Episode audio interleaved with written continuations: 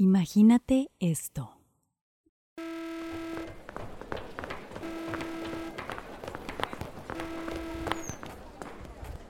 Favor de reportarse de manera urgente a la sala de pánico. ¿Qué está pasando, M? Ha llegado el momento, sí.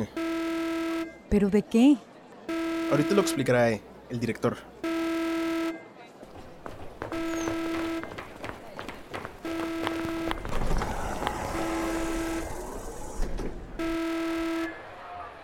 Las puertas se cerrarán en 5, 4, 3, ¿Qué pasa, M? 2, 1. Comenzando cierre.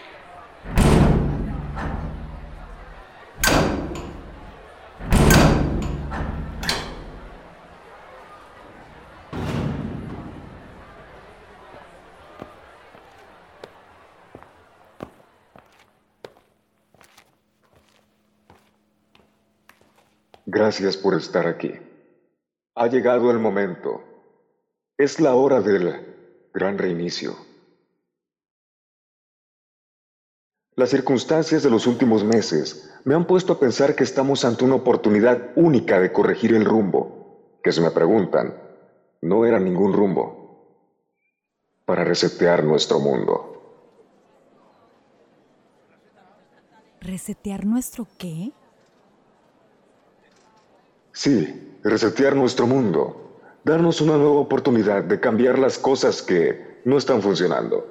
Igualdad, cambio climático, distribución de riquezas. Ustedes saben a lo que me refiero. Los líderes de la NOU pusimos un mecanismo de reactivación cuando empezamos esta organización hace ya muchas décadas, ante cualquier eventualidad. Muchos creían que no lo usaríamos, que la humanidad sería capaz de ir por un rumbo hacia el bienestar. Se podrán imaginar que yo no era uno de ellos. Sé que existirán varias dudas respecto a esto, y si bien el tiempo está a punto de terminarse, quería dejar este foro para que las pudiéramos expresar. Los micrófonos están abiertos y tenemos tres minutos. Solo aceptaremos una pregunta por persona.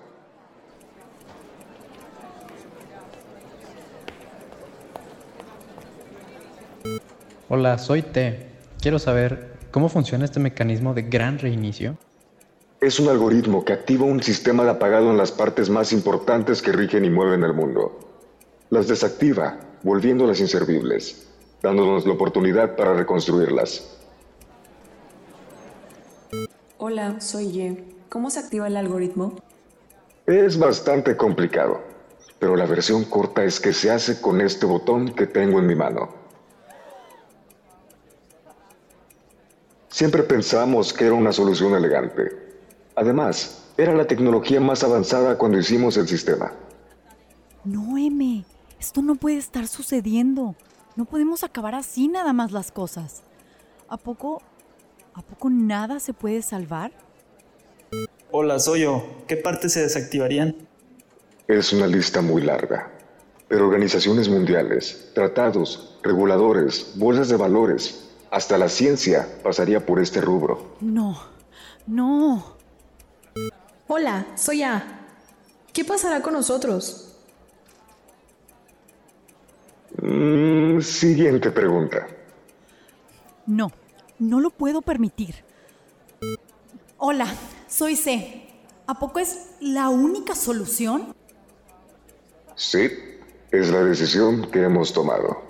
¿A poco nada se puede salvar? ¿A poco nada de lo que hemos hecho ha valido la pena? Es solo una pregunta por persona. Nos queda poco tiempo. No, porque solamente ustedes pueden decidir. ¿Por qué tenemos que pensar que no podemos reconstruir y mejorar en vez de resetear? Es solo una pregunta por persona. Exijo una respuesta. ¿De acuerdo? Porque perdimos la esperanza de que eso sea posible. Nos quedan 30 segundos. ¿Alguna última pregunta? ¿Perdimos la, la esperanza?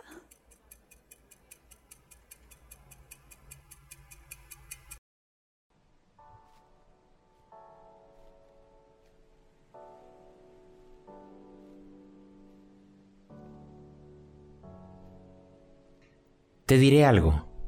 Este 2020, un año muy retador y peculiar para vivir, pareciera que lo que necesita es quizás eso. Picar un botón y hasta cierto punto olvidar o darle un gran reinicio o reset a muchas de las cosas que vivimos. Volver a esa vieja normalidad donde teníamos ya de por sí enormes retos y problemáticas. Pero el COVID-19 no era una de ellas, si tan solo pudiéramos volver. Pero te voy a proponer otra postura. No lo hagamos. No añoremos el pasado y tampoco lamentemos lo que nos está pasando hoy. Empecemos a ocuparnos, sí, de hacer un gran reinicio, pero, pero no para el pasado, sino para lo que sigue, para algo nuevo, para un mejor futuro. Y con este episodio damos inicio a una segunda temporada de Maestros del Futuro, una en donde queremos plantear nuevas tesis sobre el futuro del trabajo y las habilidades que necesitamos para vivir en él. Sí, pero también empezar a plantearnos una nueva dirección de lo que el trabajo significará y los alcances de progreso e impacto que podemos generar con él. Una pregunta nos sigue acechando. ¿Cómo definiremos el trabajo en el futuro? En esta segunda temporada seguiremos tratando de responderla. Porque en el futuro, y sobre todo en el presente, estamos ante el reto único de dar un gran reinicio hacia el progreso y bienestar para todas y todos. Bienvenido y bienvenida a Maestros del Futuro. Las reglas sobre el trabajo se están borrando más y más rápido. Descubre aquí en Maestros del Futuro cómo puedes prepararte tú para ello.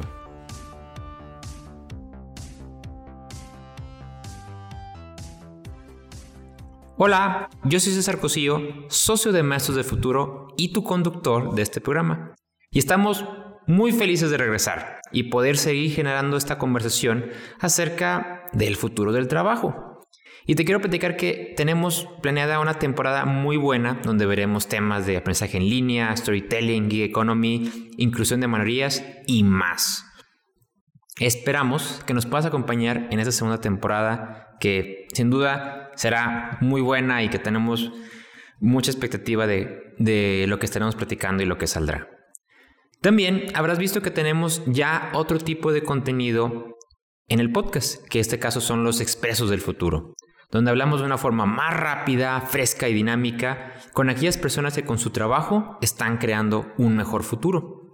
Ese contenido lo conduce mi socio Samuel Casanova y ahorita, de hecho, ahorita va a estar platicando también aquí con nosotros.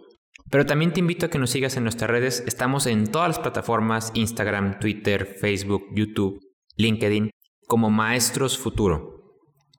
Ahí podrás seguir aprendiendo con nosotros y creando también un mejor futuro. Y bueno, hablaba de mi socio y mi gran amigo Samuel, y de hecho justamente lo tenemos aquí hoy con nosotros. ¿Cómo andas, Sam? Hola César, muy bien, muchas gracias. Un gusto iniciar la segunda temporada que ya teníamos muchas ganas de arrancarla y de hablar de cosas súper interesantes para el tema del futuro del trabajo y el futuro en general, ¿no? La primera creo que nos dio muchísimos aprendizajes y nos permitió conocer sobre todo a personas increíbles desde un lado más de las habilidades y del futuro. Animaban mucho a la persona a atreverse a pensar en el futuro. Entonces, estamos muy emocionados de ver qué nos trae esta segunda temporada. Y de hecho, qué bueno que lo mencionas porque este inicio, pues es un inicio particular, porque les contaré, pues por supuesto que nosotros cuando empezamos el podcast hicimos un listado de diversos temas que queríamos tocar a lo largo de muchos episodios, no solo en la primera temporada, sino a lo largo del tiempo que estemos trabajando en este podcast. Pero bueno, jamás esperaríamos que pasara o que se viniera lo que está pasando este año. Es un año muy particular. Y particularmente tenemos dos episodios especiales de inicio, donde vamos a hablar y entender un poquito lo que el COVID está provocando y lo que sigue. Y vamos a partir de una premisa muy interesante que habla el Foro Económico Mundial. Ellos hablan de este gran reinicio. Ellos en inglés lo ponen The Great Reset. Y este gran reinicio ellos lo abordan desde una perspectiva macro, micro e individual. Y hablan acerca de que estamos en, la, en condiciones únicas como para reiniciar un poquito nuestro andar en el mundo, nuestro andar como sociedad, nuestro andar como humanidad. Y en estos dos episodios abordaremos esas perspectivas. En este primer episodio abordaremos la perspectiva macro y micro y en el segundo nos iremos con la perspectiva individual. Y bueno, los temas jugosos que abordaremos el día de hoy serán el tema de rastreo de contactos o contact tracing, digitalización, robustez y resiliencia organizacional y nuevas direcciones para medir el progreso. Y para esto, Sam, eh, pues antes de empezar, estábamos platicando un poquito acerca de datos que, ya están presentes aquí en, el COVID, que ya nos han afectado y que seguirán afectándonos un rato más. Y, me gustaría empezar con eso, a ver qué ha provocado ya y qué seguirá provocando en estos lares. Claro, y todavía me, iría como para ayudar a, nuestra audiencia, todavía un paso antes, César, creo que me iría para decirles, oye, a ver, ¿por qué, es están, ¿por qué irnos por esta parte de lo que es el Foro Económico Mundial, del gran reinicio? Y un poco es parte de las narrativas que se han formado alrededor de la situación que tenemos alrededor del COVID, ¿no? Y, esto ayuda mucho para darle estructura a las personas. ¿Por qué el, con el Foro Económico Mundial, por qué nos estamos escudando mucho en lo que dice el Foro Económico? Porque van, ellos lo, tocan mucho el tema de desarrollo de habilidades, de hecho son una de las principales organizaciones que se enfocan en el tema futuro del trabajo y por ende son la organización como más reconocida en, en estos temas. Al COVID se le han dado N cantidad de narrativas, pero la narrativa con la que luego podemos sentirnos nosotros más identificadas es esa del gran, del gran reinicio. Igual luego menciono algunas otras, pero no más como para que quede claro que por eso nos, vamos, nos estamos yendo por la parte del gran reinicio, por ya el bagaje que tiene el, Foro Económico Mundial acerca de, de las habilidades y del futuro del trabajo. Ahora bien, sí hablando de esto que ha sucedido con, con el COVID, lo que, que, es lo que estamos viendo, creo que vamos a hablar particularmente de, creo que de, México, pues aquí es donde vivimos, pero a, nivel mundial es, es, algo que sin duda está impactando, miles de millones de empleos se pierden en todos lados. En México se ha, nos hemos enfrentado también a una situación muy fuerte en donde pues obviamente ya había también un cierto, una cierta legados, si así lo podemos decir, de, empleos que se estaban perdiendo, se estaban recuperando. Se estaba hablando de pues, una que se quería recuperar, se estaban creando programas sociales como para buscar impulsar más los empleos, pero no y pegó esto y pues ahora sí que, que ni, ni, por dónde darle.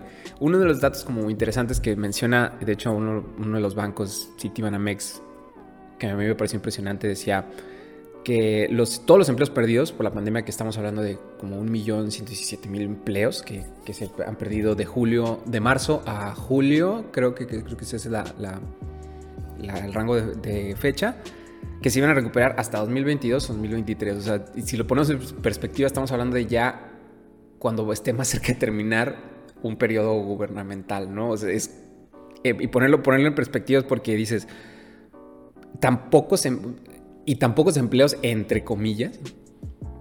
Un millón es una cantidad muy fuerte, pero para las cifras que usualmente se manejan, pues es, más, son, sí son muchos, podrían ser, mejor dicho, pocos. Se decía para, para finales de 2022 o 2023.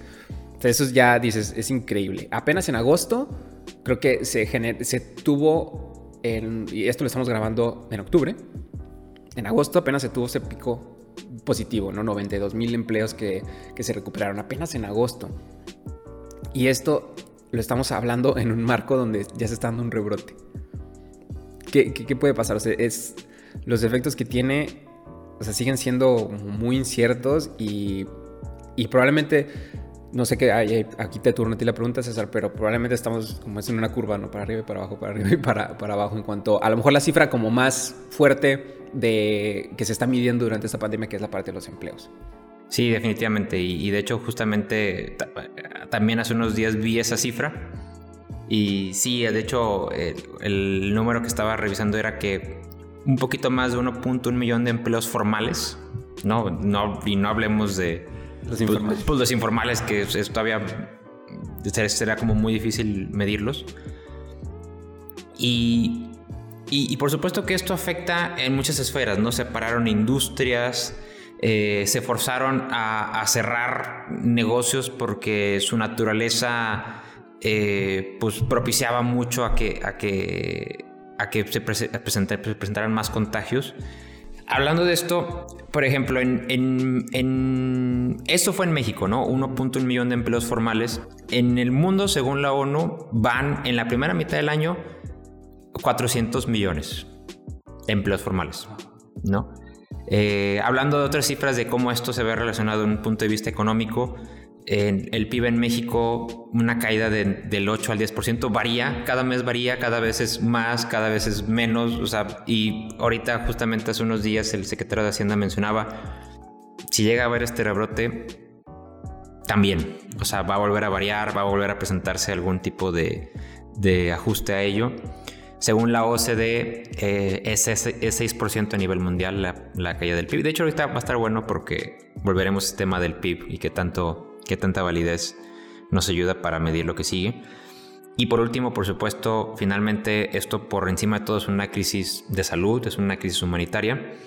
En México a este momento tenemos ya casi 900 mil contagiados y de esos aproximadamente un poquito más de 85 mil muertes desafortunadamente, y a nivel mundial, según la Universidad John Hopkins, eh, tenemos 41.3 millones de casos, ¿no? Registrados, como les dije, hasta ahorita, hasta octubre, y más de 1.13 millones de muertes, ¿no? Y desafortunadamente, pues estamos viendo, se están volviendo a ver restricciones en muchas partes del mundo, significa que está habiendo una segunda ola, por así decirlo. Y y de hecho, justamente es el primer tema. Nos habla mucho de esta nueva normalidad. En otro, en otro lado escuché que ya ni siquiera la nueva normalidad es como nuestra normalidad.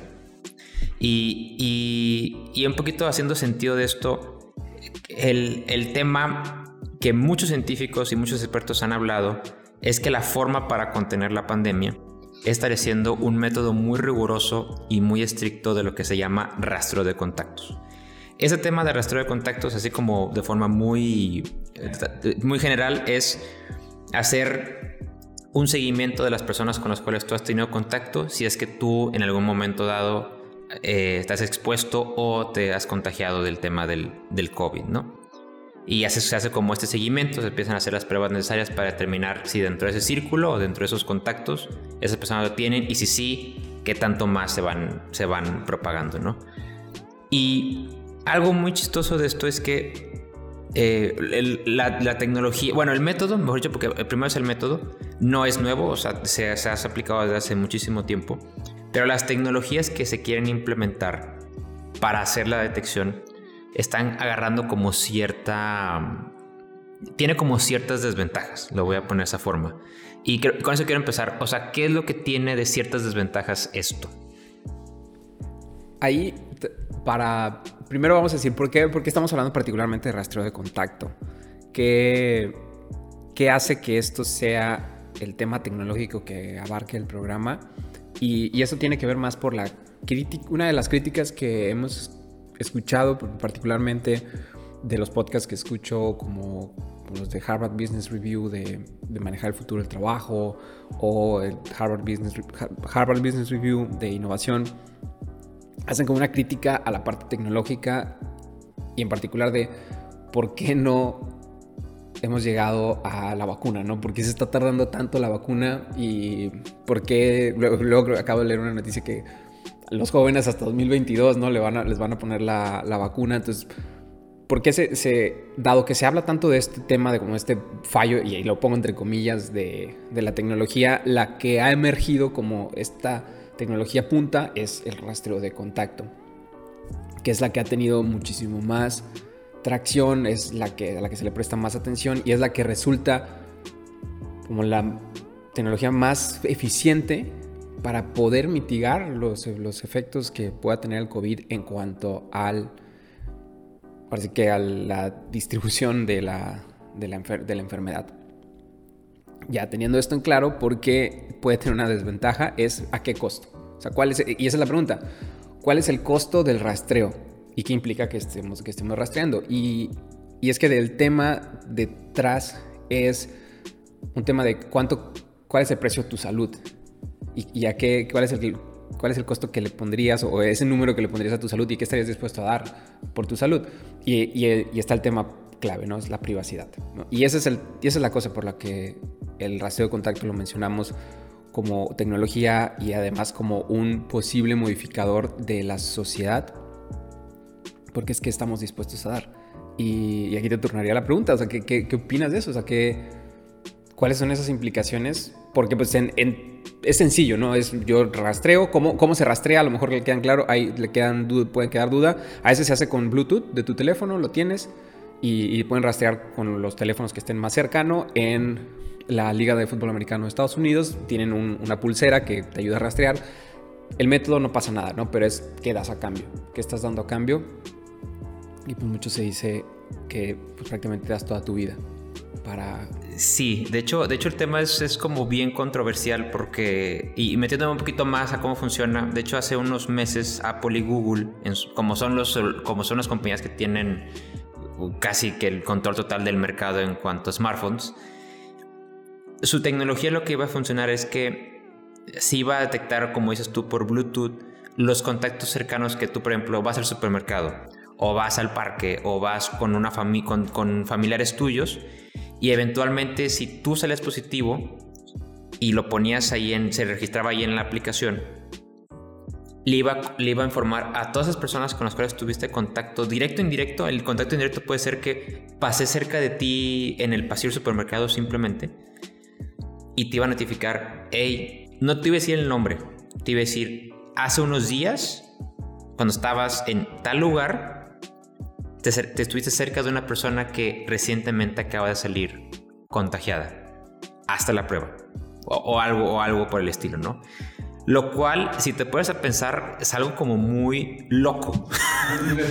sí, sí, realmente porque aquí la pregunta sale en qué tanto dispuesto estamos a dar información propia. No es usted, eh, y tiene mucho que ver con la perspectiva de la persona. Porque esta información, eh, por lo menos Google y, Apple mencionaban que no será compartida para ningún otro fin más que este. No, más que en, temas de salud, ¿no? Pero ¿quién es el ente que está detrás de? Pues entra un ente de salud, entra un ente gubernamental. Sigue siendo una empresa privada. Sigue siendo una empresa privada y entonces Aquí también entra una cuestión personal de queremos hacerlo. Estamos dispuestos a brindar ese nivel de, privacidad de nuestra vida, ¿no? Independientemente si para ellos solamente somos un dato, ¿no? Somos de que XB21 es César. Y ahorita que, bueno, ahorita no nos ven, pero realmente tenemos una sana distancia entre Sam y yo haciendo el podcast. Pero eventualmente a Sam le podría parecer, César, ¿sabes qué? Digo, Samuel, César salió positivo. Y eso es como muy, muy delicado porque no estamos acostumbrados. De hecho, lo saqué aquí de una, una frase de, un científico del John Hopkins, John Hopkins, perdón. Era, no estamos acostumbrados a ese tipo de información. De ninguna forma. Y, y entra este punto que lo tomaremos, lo retomaremos después. ¿Hasta qué punto sacrifico mi libertad individual por el bien común. ¿No? Hay lugares donde está decididamente probado, por ejemplo, sobre todo en los, en los países asiáticos como, como Corea, Japón, China, que un muy buen rastreo de contactos realmente logra mitigar eh, la propagación del virus. ¿no? Y, China, sobre todo, quiero sacar el, caso, eh, pues el nivel del control gubernamental que tiene sobre sus ciudadanos es, es muy diferente al, al resto del mundo pero es, estamos dispuestos a, ¿no? Y, y el otro día me puse a pensar, ¿sabes qué? También, ¿cuál podría ser el nivel de pánico que podría provocar esto? Porque imagínate, imagínate que yo, que yo eh, reciba el día de hoy dos notificaciones, estuviste en contacto cercano con dos personas que salieron positivo y que me llegaran notificaciones así diarias. Muy probablemente sucedería eso. Tendrías un nivel de pánico muy alto. Creo que le pegaría, y, y estos son suposiciones, que nomás estamos haciendo una suposición y esto es con el fin también de invitarlos a reflexionar sobre lo que surge derivado de una pandemia, pero probablemente esto le afectaría a uno de los temas que vamos a tocar, que es la parte de la salud mental, por supuesto. O sea, que es que sería algo a lo cual habría que enfocarse porque estarías en un estado casi permanente de ansiedad, de no, no me quedaría duda que sucediera algo así, pero aquí no se ha implementado que yo sepa tal cual en, México, pero es, se estarían llegando notificaciones todo el tiempo de esta persona puede tener, esta persona, para el nivel de contagio que hay, sería algo así, simplemente sería algo negativo para la ansiedad, ¿no? que empezaría a generar. Y ahorita respecto a los, a los países que mencionabas, nomás para decir, también está el caso como positivo en cuanto a, o sea, sí, el, es el rastro de contacto, pero nomás como para mencionarlo es, pues tenemos el caso de Nueva Zelanda que con políticas muy estrictas del encierro de, y que los uso de cubrebocas, que los ciudadanos siguieran las reglas, la verdad tuvieron, pudieron contener bastante bien el, el COVID. O sea, al final es un medio, pero es el medio que, el rastreo de contacto es un medio, pero es el medio que más furor está agarrando, porque resulta ser el que más control permite, y eso es lo que, ante un clima de mucha incertidumbre, lo que se busca, el control. Y, y yo nada más cerrar este punto para, para hacer el siguiente tema es, eh, vamos ahorita a platicar de muchos temas, no precisamente este, estos episodios. Eh, trataremos de infundar una postura como muy personal de nosotros, o sea, creo que ese no es nuestro rol tampoco en estos dos episodios. Lo que queremos es tratar de explicar y, y tratar de, de, lograr entender, por así decirlo, lo que está sucediendo y qué es lo que sigue, ¿no? Porque justamente con la reflexión que quiero seguir y que de hecho creo que va a ser como un buen puente el siguiente tema es, supongamos que sí lo hagamos, supongamos que sí estemos dispuestos a, no que no nos dice que eventualmente siga, que no pare. O sea, que siempre tengamos como este tema de rastro de contactos y, y, también creo que entra mucho en este dilema de los efectos secundarios simplemente de, hablar de esto. Y el siguiente tema tiene que ver con un poquito de, empezando con el tema de ganadores y desafortunadamente perdedores en una industria, que tiene que ver con el tema de la digitalización. Sin duda, el otro día estábamos platicando eh, estábamos platicando con, con, un amigo y me decía, claro, o sea, hay empresas que les ha ido muy bien en ese tema de la pandemia. Y hay otras empresas que por su naturaleza de negocio, que, que el otro día me dijeron, todas las empresas que están quebrando significa que eran empresas malas, y yo no coincido con eso. Lo que pasa es que hay empresas que son muy buenas, pero que su, su modelo de negocio y su forma de operar están siendo fuertemente impactadas por el COVID, ¿no? Uno de ellos, el ejemplo que les daba es el cine, ¿no? Los cines en México han seguido creciendo, pero, pero se cierran. Ajá. Se cierran. Y, y, no es porque el cine lo haga mal. No. De hecho, uno de los cines acaba de tener una renovación increíble y. Exactamente. Le apuntaba a lo, a lo más alto. Entonces, no se trata de que eran empresas malas, solamente son empresas que están siendo perjudicadas por, por la naturaleza del virus, ¿no? Si fuera si, si, hubiera, si fuera como un apagón mundial del Internet, pues quizás la mayoría de las compañías de Internet serían las que más sufrirían, ¿no? No significa que las empresas lo están haciendo mal. Hay empresas que sí están quebrando porque no estaban bien. Pero hay una frase que tú me, me contabas hace, hace unos meses, yo creo que ya, y me decías, el futuro se ha acelerado. Y esto yo quiero como retomarlo, ¿qué significa?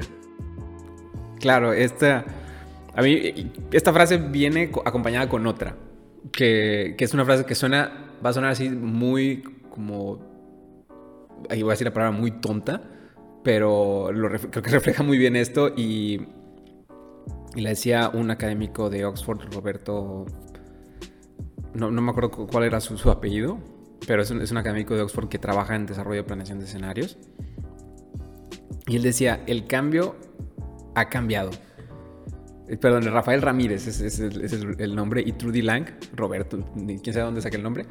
Pero bueno, Rafael Ramírez decía y Trudy Lang decían el cambio ha cambiado. ¿Y qué significa esto? Y sobre todo por el tema de digitalización. Y creo que aquí podemos mencionar algo que es que no, no es que hayan habido nuevas tecnologías ahorita que estén saliendo, ¿no? Tú mismo lo, decís, lo dijiste, hoy sí se habla mucho de rastreo de contacto y muchos lo ven como, ah, claro, es la tecnología que salió ahorita en el, en el COVID, pero dices, oye, ya llevaba mucho, ya llevaba tiempo estando. Y lo que trae es una situación como la que vivimos es que simplemente las tendencias que ya estaban se aceleraron. En, claro, no para todos. Por ejemplo, para la industria de turismo se pronosticaba que iba a haber un mayor crecimiento del, turismo, inclusive había otras tendencias como el del turismo, el turismo solitario, que probablemente es así se creciente, turismo solitario, ecoturismo, que son cosas que se estaban acrecentando. Y esto sí definitivamente viene a darles en, en la torre. Pero hay otro tipo de cosas como la digitalización en particular, la transformación digital de lo que se habla mucho, que son cosas que ya venían y que simplemente se aceleran. Entonces, que el cambio haya cambiado es que es el ritmo que llevábamos, ahorita se aceleró. Y algo que nos decían en una de las entrevistas que tenemos en episodios especiales que sacamos, que los invitamos a, escuchar los episodios de, relacionados con el COVID, nos decía Paulina Campos del TEC de Monterrey, nos mencionaba, es que ahorita todos estamos frente a la misma situación. ¿Eso qué quiere decir? Que todos estamos viendo o viviendo lo mismo. Y no siempre estamos bajo esa misma situación. ¿Qué quiere decir? Ahorita todos estamos en un estado de incertidumbre, por así decirlo, pero también estamos en un estado de aceleración. Y como lo mencionaba César, no significa que a lo mejor el modelo de negocio de una empresa fuera malo, sino que pues veías diferentes las cosas, ¿no? Y pues, tú a lo mejor a donde tú estabas enfocado no era no era lo mismo y no estabas experimentando el cambio de la misma manera y hasta eso te podías dar el lujo de ir un poco más despacio en el cambio porque pues la situación te lo ameritaba. Ahorita no. Eso es que el cambio haya cambiado. El cambio haya cambiado es que todos estamos en la misma situación y que todas las tendencias que, que venían, dígale, llámele como quieran, inteligencia artificial, machine learning, automatización, el trabajo, trabajo remoto, trabajo desde donde quieras, work from anywhere, work, office. Todo eso son cosas que ya, de las que ya se estaban hablando. Entonces, el COVID en realidad no trae ningún cambio radical, sino simplemente aceleró los cambios que ya iban, que ya venían. Y de hecho, para, para ilustrarlo todavía mejor, eh, un ejemplo que me daba mucha, que me despertó así como muy, muy fuertemente, fue, ahorita pues habla mucho de, las videollamadas, ¿no? Y una de las compañías que más ha emergido por el tema de videollamadas ha sido Zoom, ¿no? Incluso ya está cada vez haciendo como, como en su momento cuando dices googlear, vamos a zoomear, ¿no? Se está convirtiendo como en este verbo tal cual o este sinónimo de videollamada. Y entonces en un punto, por supuesto que cuando se empezó a hacer más el trabajo remoto y las conferencias en línea y todo esto, incrementó las suscripciones, incrementó el valor de la compañía e increíblemente Zoom en un momento dado, ahorita realmente me imagino que debe estar muy similar o, muy similar, llegó a valer, en como es una compañía pública, llegó a valer más que cualquier compañía aérea en Estados Unidos. Y te pones a pensar, ¿cómo es posible? Porque nada más por un tema de activos, la compañía debería valer más, ¿no? Digo, el tema de, finanzas y mercados es otro tema súper diferente, pero una compañía que realmente no tiene activos, tiene un software muy sofisticado y, con muy buena propuesta de valor, pero vale más que estos otros, ¿no? Y de hecho valía mucho más que ciertas aerolíneas combinadas. ¿Por qué? Porque el tema de la digitalización llevó a cabo esto. Los, los negocios que tenían ciertos componentes digitales o en su totalidad son particularmente los que pudieron seguir, los que tenían como este elemento online y offline, digamos que el online eh, lograba compensar el cierre del offline o del fuera de línea, etcétera, etcétera. Y lo que sí es bien importante es, se hablaba mucho de que esta migración, ¿no? de que tu negocio tiene que ser digital y tu negocio va a ser digital eventualmente. Yo lo asocio mucho con eso, asocio mucho que va a pasar. Va a pasar realmente porque Ahorita seguiremos viendo un poquito más adelante los, diferentes temas y el, efecto que tiene el COVID todavía.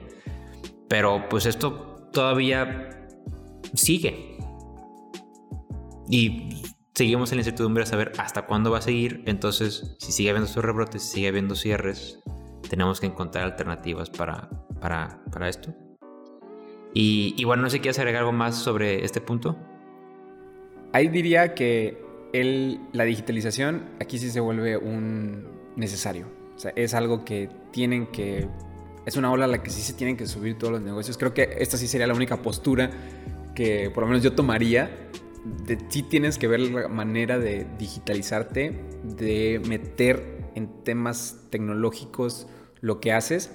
Bien lo comentaba una, también una de las personas que entrevistamos durante los episodios especiales. La tecnología al final es un medio, sí, pero tiene que estar. O sea, tiene que estar. O sea, sí puedes tener otro objetivo y la tecnología es un medio y ahorita en esta situación sí tiene que estar presente. En mayor o menor medida, menor medida tiene que estar ahí la tecnología porque como bien dices, pues no sabemos la extensión de esta situación y si todo es en línea, hay que encontrar la manera de poder digitalizar alguna de las cosas que tenemos. Aunque sea un proceso, aunque sea un proceso, tienes que utilizar la, la tecnología. Muy bien, entonces ahorita vamos a un corte comercial y continuamos con Maestros del Futuro. Hola, soy Luis, productor en Maestros del Futuro, y quiero hacerte una invitación para que inicies tu camino para convertirte en un maestro del storytelling.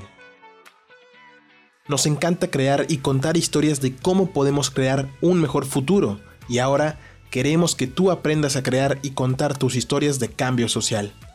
Con mucha emoción te compartimos que acabamos de lanzar nuestro curso Storytelling para el Cambio Social en Udemy. En este curso lograrás contar la historia de cualquier idea que tengas, vas a mejorar tus habilidades de comunicación y tendrás un marco que te permitirá inspirar a que las personas crean en lo que tú crees. Por su lanzamiento, estamos ofreciendo un descuento del 50% para que inicies tu camino como maestro del storytelling con el cupón SOYMDF. En la liga de este episodio encontrarás el acceso para el curso con el descuento, y si no, nos puedes encontrar en Udemy como Storytelling para el Cambio Social y usar el código SOYMDF. Estaremos encantados de compartirte nuestra pasión. Ahora sí, volvemos al show. Y continuamos aquí en tu podcast Maestros del Futuro. Estamos hablando de este tema del gran reinicio que propone el Foro Económico Mundial. Hablamos de estos temas de digitalización y rastreo de contactos y vamos con los siguientes dos. El primero tiene que ver con robustez y resiliencia. Y eh, en este punto eh, me gustaba mucho una perspectiva que ponían ahí en el, en el libro precisamente del, del gran reinicio, que hablando, hablando de todo lo que nos está pegando con el COVID y todo lo que sigue, las empresas y las organizaciones en general, incluyendo gobiernos, incluyendo fundaciones, cualquier tipo de organización en general, tiene que replantearse la forma en cómo opera, ¿no? Y no solo tiene que replanteárselo desde un punto de vista digital, sino tiene que replanteárselo porque efectivamente el COVID pone ciertas limitantes, pero también, y eso lo veremos en el siguiente episodio, las personas estamos cambiando y probablemente seguiremos cambiando como ciertas tendencias y ciertos hábitos de la forma en cómo actuamos y la forma en cómo interactuamos.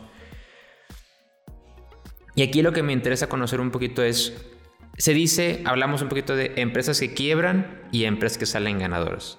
Y, quiero dejar algo, algo muy, eh, eso sí es también mi opinión y lo he platicado con muchas personas, es las mejores empresas no son las que ahorita son ganadoras tal cual, ni las peores empresas son las que solamente quiebran porque quiebran. Las mejores empresas son las que son más fáciles de adaptarse a cualquier circunstancia. ¿No? El día de hoy es esto, en el futuro no sabemos qué otro riesgo, qué otro elemento tan importante como este pueda suceder. Y de aquí, ¿cuál es, cómo tú ves ese tema de tener esta suficiente robustez como organización para adaptarte a cualquier entorno?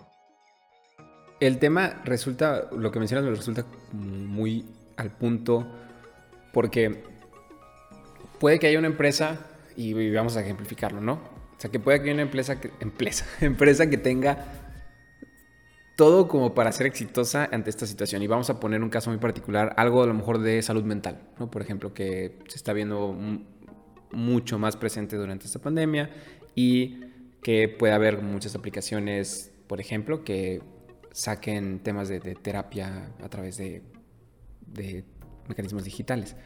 Pero puede que no esté lista para aprovechar lo que hay. Y en teoría podrías decir, oye, pues que es una empresa que, claro, que le va a estar yendo bien, ¿no? Que es exitosa. O inclusive le va bien, pero después de esto, pues ya se cae, ¿no? Pues es una empresa que en realidad solamente daba la ilusión de que era exitosa o de que aprovechó una pequeña brecha en la en la situación para hacerse de cierto ingreso y creo que luego su modelo al final cayó. Y ese es un punto importante que puede hay una falsa ilusión de éxito ahorita con también con algunas empresas que es importante decirlo, que puede que les vaya muy bien por ahorita, pero cuando esta situación acabe va a caer mal y eso también significa que no están adaptadas, que no se adaptan y ahí es donde entra el tema de la robustez y la robustez y resiliencia. Y, lo que bien lo menciona César, no significa que porque una empresa quiebre que haya sido mala y que una empresa tenga éxito no significa que en realidad sea buena. McKinsey me toca un tema sobre las mejores empresas a las que le va muy bien, a las peores empresas a las que le va muy mal. Sí, pero no lo podemos poner en una escala de blanco, tal cual blanco y negro, sino lo podemos mencionar por el tema de que, quienes estaban mejores adaptadas a esta, esta situación.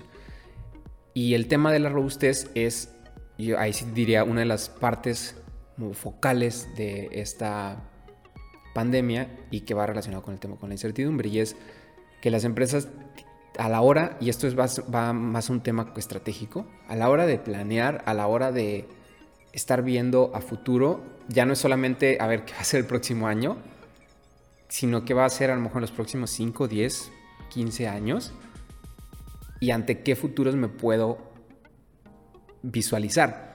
Y ese, ese para mí ese es como un cambio muy importante y por eso se menciona el tema de la robustez. No se, no se enseña a las personas a pensar en el futuro, a pesar de que todo el tiempo estamos pensando en el futuro, no nos enseñan a lidiar con la incertidumbre que conlleva estar en el, pensar en, el futuro.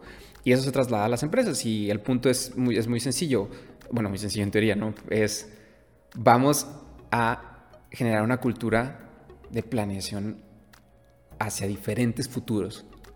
Es, eso es no es el futuro, sino hacia diferentes futuros. Y es algo que, nosotros practicamos mucho y tenemos oportunidad de dar, de dar talleres sobre esto, de, oye, a ver, en este escenario, ¿cómo me iría? ¿no? Eh, ahorita lo mencionabas, mencionaba César, oye, a ver, si, y si se cae el Internet, ¿qué pasa? ¿Qué haríamos? Ah, pues entonces diríamos, ah, pues es que las empresas que no tienen internet son las empresas ganadoras, son las empresas que tienen, que, tienen éxito, los que tienen internet no, no necesariamente.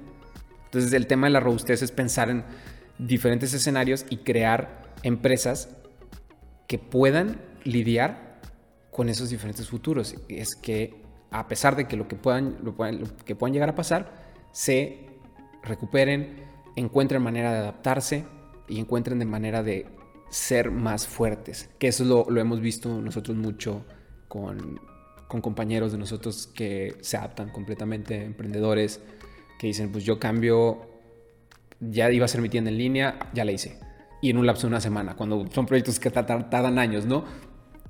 De eso, ese es el tema de la robustez y resiliencia. ¿A ti qué te, qué conclusión o qué opinión te genera a ti, César? Eh, creo que tiene que ver con esta parte también que en que ahorita estamos hablando mucho de empresa, ¿no? Y, hablamos principalmente de eso porque ese es el, el área donde mayormente trabajamos con, con clientes y, y, y, por nosotros mismos como, como empresa. Y el punto también es que a todos y a todas nos conviene que tengamos este tipo de empresas, no solo en México, en Latinoamérica, sino en el mundo. ¿Por qué? Porque finalmente estas son las detonadoras de, de, pues, oportunidades, ¿no? De, de, de empleos. Esos empleos afectan a personas de forma individual, afectan a familias, afectan a comunidades, afectan como todo ese círculo virtuoso, conectado y lo que tú quieras. Y, por lo mismo, el papel de la empresa es vital en esta reactivación. No hablamos de empleos perdidos y ahorita estamos hablando de empleos recuperados. Nos conviene que haya más empleos recuperados paulatinamente. O sea, realmente, ojalá ese pronóstico sea fallido. O sea, y ojalá eh, hablamos que dentro de un poco tiempo eh, estemos en los índices previos de, empleos que estábamos trabajando y, en la poca o mediana tendencia de crecimiento que estuviéramos teniendo. Y también otro punto importante de esto es, hay que tener muy en claro que cada... Hay una frase que dicen de que todas las, crisis son oportunidades, ¿no? Y, y efectivamente tiene cierta lógica eso. Yo lo que quiero dejar como en claro es que esas, crisis, esas oportunidades no se refiere como solamente de un pensamiento positivo y, ni mucho menos. Hablo de oportunidades de que van a haber nuevas carencias y van a haber nuevos problemas que estaban ahí, pero ahorita se nos van a hacer más visibles. Y las oportunidades están ahí, en resolver problemáticas que antes no teníamos, no, eran tan visibles, no, es que no existieran, no teníamos tan visibles y ahorita van a emerger.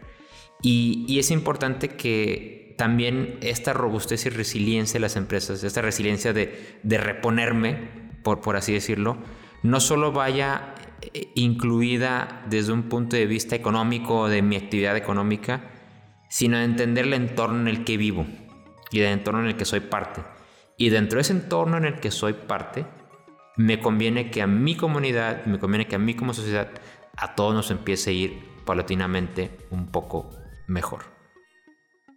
Y, esto nos lleva al último punto que creo que es el tema que previo a la, preparación que teníamos tú y yo, Sam, a, esto, era...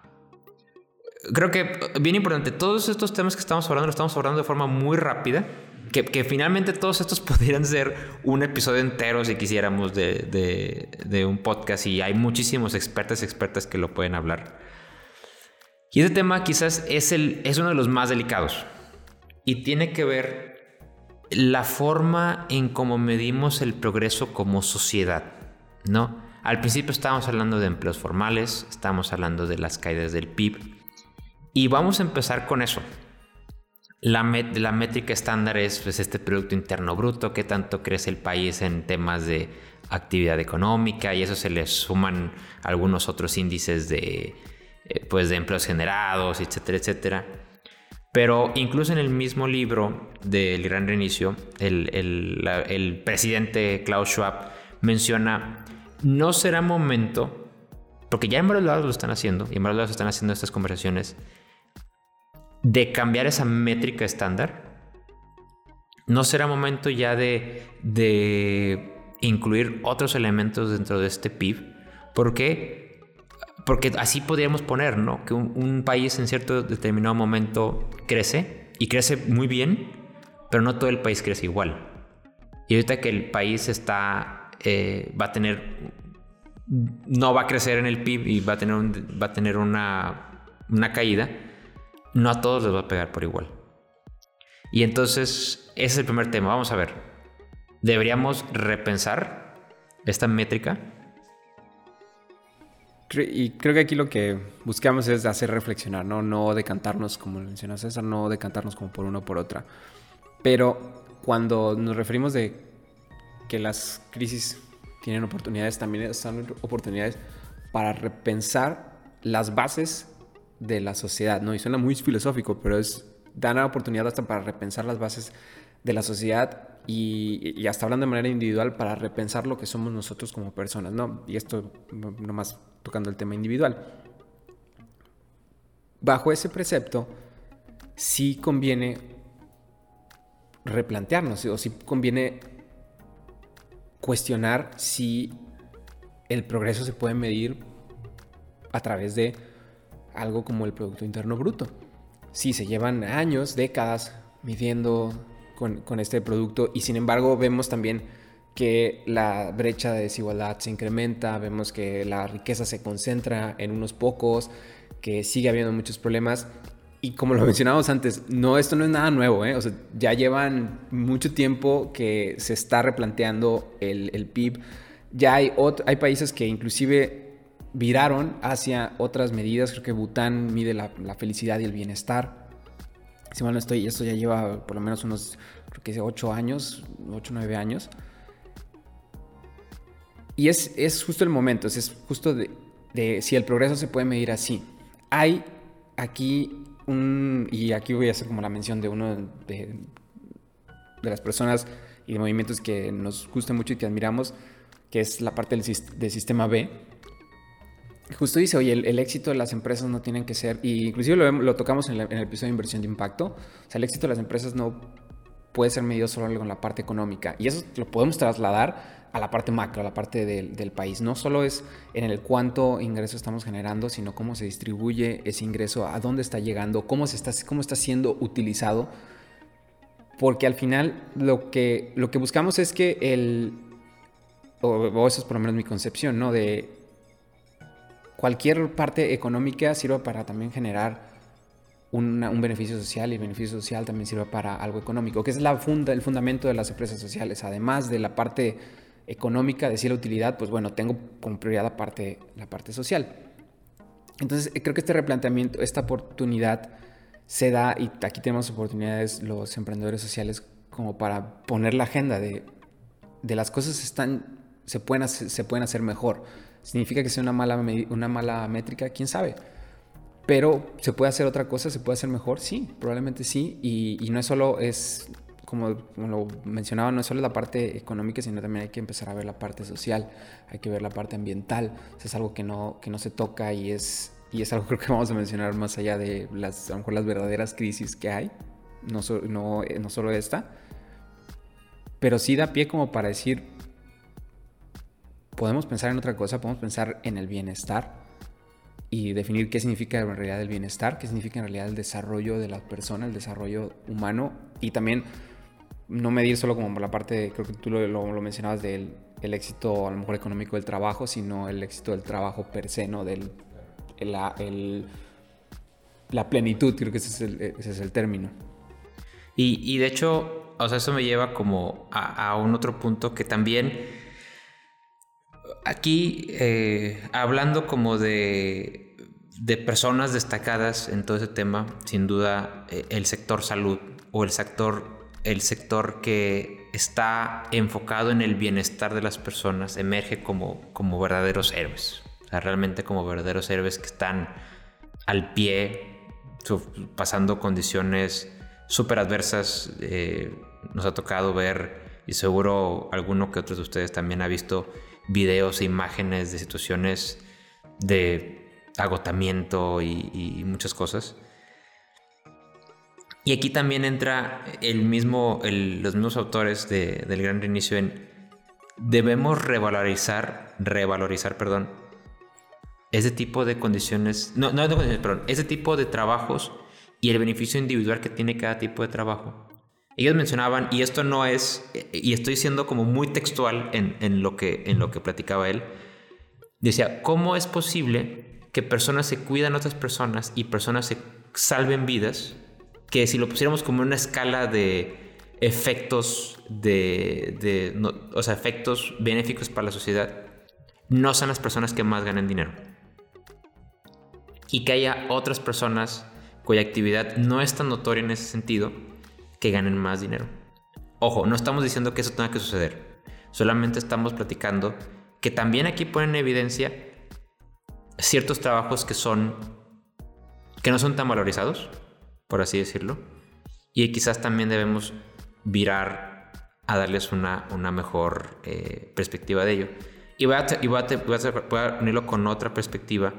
Hace unos meses el New York Times sacó un, un artículo muy bueno que mencionaba cuáles son los, eh, los, trabajos del futuro.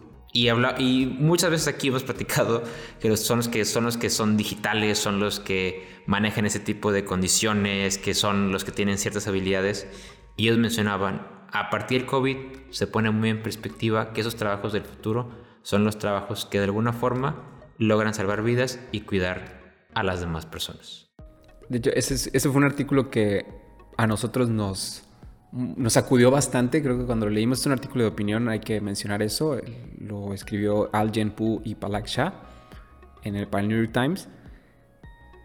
Pero es un artículo que pone muy buena perspectiva sobre esto que estamos diciendo y, la relación que tiene con, con, el PIB o con esto de replantear la manera en que actualmente percibimos el éxito en la sociedad. Va con eso, pues obviamente trabajos a lo mejor como los de traders pues pueden generar una mayor descarga hacia, hacia el PIB, ¿no? Por ejemplo, pues por lo, que, por lo que generan y porque mueven grandes cantidades de dinero. Pero pues, ese es en realidad el éxito y como lo menciona César, no. Estas personas del sector de, salud, a lo mejor del sector de asistencia personal, de salud en casa, que son las que dicen ahorita, son la, la, línea de, de, frente, ¿no? Creo que sí es el... De, le, están, les están diciendo como si esto fuera una guerra, la, primera línea de, batalla. Y entonces, si son la primera línea de batalla, ¿por qué no los consideramos siempre así? pero ¿por qué no siempre están considerados así y, y por qué a lo mejor los salarios están tan dispares? Me da- a mí me da mucha curiosidad y me impresionó mucho una, una estadística de la, del equivalente del INEGI, pero en Estados Unidos, que es el US Bureau, Bureau of Labor, Labor Statistics, que mencionaba que a 2029 los trabajos que más iban a crecer iban a ser los de salud en el hogar y, asistencia personal. Y si sin embargo son los salarios que son las personas que tienen el salario más de los salarios más bajos. Y esto hablando de Estados Unidos. Entonces, este replanteamiento, a lo mejor tomando como hilo primero el PIB, es también un poquito más de, hasta de, de fondo, ¿no? De el éxito, ¿qué significa? Y qué podemos replantear. Y esa es una de las, por ejemplo, a lo mejor ya me voy a ir con una cuestión más narrativa. A lo mejor lo que decía Alpun y Al Genpu y Palak Shah, oye, pues a lo mejor el futuro del trabajo no es eso. A lo mejor el futuro del trabajo no es la parte tecnológica. Una, una persona que admiramos mucho, Laura, Laura Ortiz, estuvo en nosotros en un programa, menciona eso, es que no todo gira en torno a la tecnología. Yo digo, la tecnología sí es un medio, puede estar presente, pero sí, a lo mejor no es, el éxito no está en esta parte tecnológica. El futuro del trabajo está muy enfocado en la parte tecnológica. Esto da, la- da el pie hasta para cuestionar es la narrativa del futuro del trabajo y de en realidad qué es lo que queremos, cuál es el éxito que queremos lograr hacia, hacia el futuro. Y, y como les digo, estamos explorando, estamos tratando de entender eh, eh, eh, estas circunstancias nos han eh, pegado a todos de, de- de alguna u otra forma y, y- el punto es poder tener estas conversaciones, poder tener estas conversaciones de... A mí realmente cuando sacó este tema del gran reinicio del foro, me hizo mucho clic, fuera de que ah, yo miro mucho el contenido que saca el foro, me hizo mucho clic como esta perspectiva, y esto ya es un poquito más eh, nuestra perspectiva, una perspectiva personal y un poquito más como la perspectiva de la empresa, es sí un gran inicio, un gran inicio para un mejor futuro. Y ese gran futuro, sin duda, eh, forma, forma parte de una historia de que cosas tenemos que tienen que cambiar. ¿No? Hay cosas que simplemente hay que adecuarlas a nuevos tiempos y, y hay que hacer como este, este progreso importante. Yo, yo lo dejaría ahí. eh, voy a regresar a la pregunta que, que nos sigue atormentando y que hablamos al principio del episodio es, es cómo definiremos el trabajo en el futuro. Y muchas esferas, en este caso hoy estamos hablando de la macro y micro, tienen que reacomodarse para seguir entendiendo esto y seguir entendiendo qué es lo que va a, a continuar realmente. Y está cañón, la verdad. la- la verdad está complicado. No, aquí ya estamos metiéndonos como desde la perspectiva más filosófica. Ah, Pero está cañón. Y, y para cerrar, Sam, o sea, de, de todo esto que estamos platicando, o sea, ¿cuáles son como tus principales conclusiones? A mí lo que yo reflexiono y voy a retomar lo que mencioné en un inicio de las narrativas que salen alrededor del COVID, mm, siempre es muy interesante desde un punto de vista de los, nosotros que somos apasionados de las historias, ver la- las narrativas que se forman alrededor. Y ahorita les, mencionaba, sí, pues estamos como el gran reinicio, pero hay otras que me, gust- que me llaman mucho la atención y que están muy relacionadas con, la con- esta conclusión que doy el profesor Mohammad Yunus, un premio Nobel de la Paz y creador del Grameen Bank, él menciona es como el gran detente. O sea, hay que, es un, es un parar, hay que pararnos. Pero no hay que pararnos para regresar. O sea, no es, no es, es pararnos para ver qué podemos hacer diferente. O sea, entonces él, él mencionaba, no significa lo que quedó atrás, ya quedó atrás. Y sirve para buscar ese futuro con un mayor enfoque social, que es parte de la, como la misión que tenemos, ¿no? El crear ese mejor, ese mejor futuro. Entonces es una oportunidad para replantear las cosas y crear un, un mejor futuro a partir de ya. Y otra de las narrativas que, que está muy relacionada con eso es la, pone en un artículo también del New York Times, que es el gran revelador, el COVID como el gran revelador.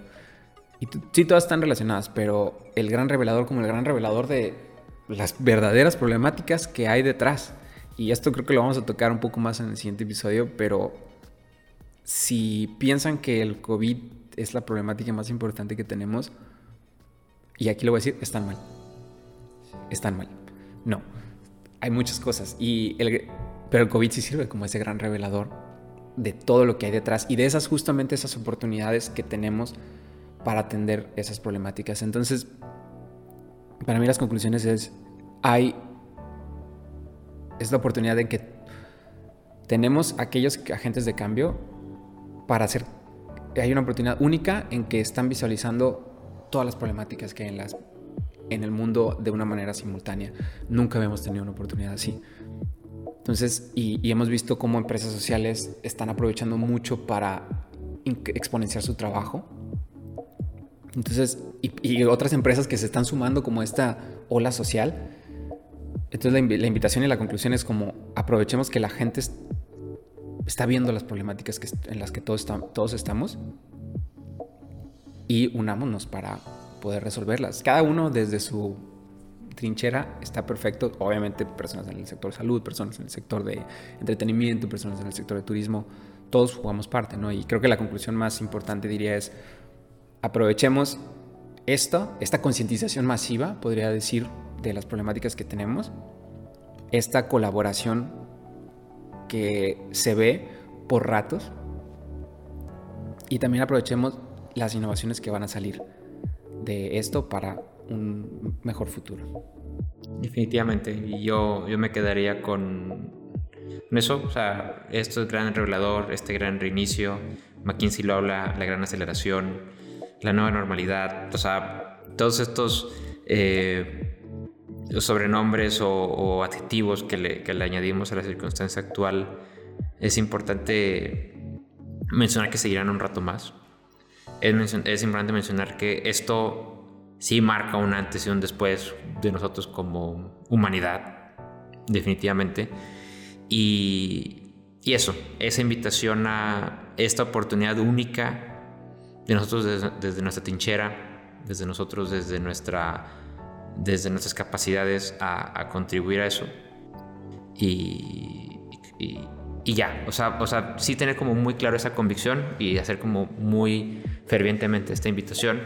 Eh, pues Sam, te agradezco muchísimo. Creo que estuvo muy buena esta plática. Sí, y estos son, para nuestra audiencia, estos son pláticas que tenemos casi, casi todos los días, ¿no? que, nos ponemos a platicar así y ahorita pues obviamente le, decimos transmitir con ustedes este espacio para invitarlos a reflexionar, para invitarlos a que también se hagan este, su propio juicio y que también empiecen a, pensar sobre estos temas, empiecen a investigar y ver estas oportunidades que hay alrededor de, una crisis como la que estamos viviendo. Y también y pensar que por, qué no pueden cambiar las cosas ¿no? de, forma, de forma positiva. Y bueno, nos vemos en el siguiente episodio donde seguiremos abordando el gran reinicio, ahora desde una perspectiva individual. Espérenlo muy pronto. Y nada más para despedirnos, yo soy César Cosillo. Y yo soy Samuel Casanova. Muchas gracias por escucharnos. Gracias. Maestros del Futuro es una producción de la agencia de comunicación Ruya, una empresa creativa dedicada a contar las historias que están creando un mejor futuro. Conoce más de ellos y sus servicios en www.somosruya.com. Suscríbete a este podcast en Spotify, Apple Podcasts, Google Podcasts o en nuestra página de internet www.maestrosdelfuturo.com. Síguenos en nuestras redes sociales. Nos puedes encontrar en Facebook, Instagram, LinkedIn y Twitter como Maestros Futuro, donde publicamos contenido educativo para que aprendas más sobre las habilidades necesarias para crear un mejor futuro con tu trabajo. El productor de este episodio es César Cosillo y Samuel Casanova. La edición y masterización del episodio corrió a cargo de Luis Rodríguez. Agradecemos a Giganio Tadui y Mariso Salinas por prestarnos sus voces en el ejercicio de imaginación. Si estás motivada y motivado a impactar en tu futuro, ya sea con innovaciones o educación para el futuro, escríbenos a hola@simplechange.com.mx. Finalmente, recuerda que nosotros creamos el futuro y que las ideas simples pueden producir grandes cambios. Esperamos que este episodio sea un detonador de ellas.